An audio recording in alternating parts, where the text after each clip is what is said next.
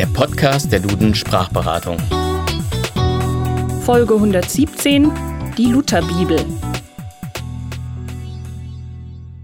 Liebe Hörerinnen und Hörer, in unserem Podcast geht es immer wieder um die deutsche Sprachgeschichte. Da darf natürlich ein Mann nicht fehlen, der vor fast 500 Jahren mit seiner Bibelübersetzung Einfluss auf die Entwicklung des Deutschen genommen hat. Wen wir meinen, das wissen Sie längst. Natürlich Martin Luther. Aber wie groß war der Einfluss Martin Luthers tatsächlich? Kann man so weit gehen, ihn als den Schöpfer der neuhochdeutschen Sprache zu sehen, als der er lange Zeit gegolten hat? Erstmal der Reihe nach. Wir erinnern uns.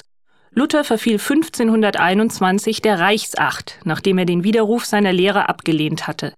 Der sächsische Kurfürst gewährte ihm Asyl auf der Wartburg, wo er, getarnt als Junker Jörg, die nächsten Jahre mit der Übersetzung der Bibel zubrachte. Die Schreibstube Luthers auf der Wartburg ist bekanntlich heute noch zu besichtigen. Mitgearbeitet an der Übersetzung haben übrigens auch noch andere Theologen, unter anderem ein gewisser Philipp Schwarzerd, heute besser bekannt als Philipp Melanchthon. Luthers Bibel war zwar nicht die erste Übersetzung ins Deutsche, aber sprachlich bot sie etwas ganz Neues. Sie war nämlich relativ nah an der gesprochenen Sprache, denn sie sollte auch fürs einfache Volk verständlich sein. Aber viel entscheidender für den großen Erfolg der Lutherbibel war ein anderer Grund. Diesmal sorgte nämlich die neue Technik des Buchdrucks für eine für damalige Verhältnisse rasende Verbreitung. Innerhalb von drei Monaten war die erste Auflage vergriffen.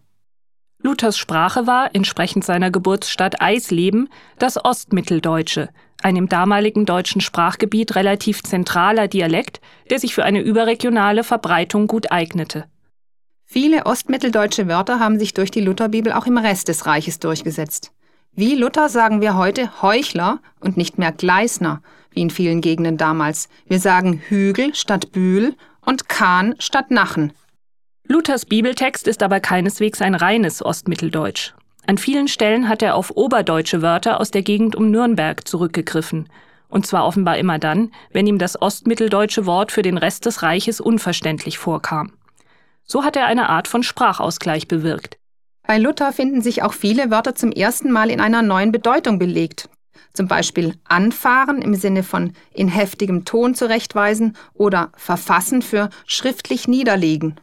Und auch so manche Redewendungen wurden von Luther zwar nicht erfunden, aber doch populär gemacht. Zum Beispiel der Stein des Anstoßes, sein Licht unter den Scheffel stellen und ein Dorn im Auge.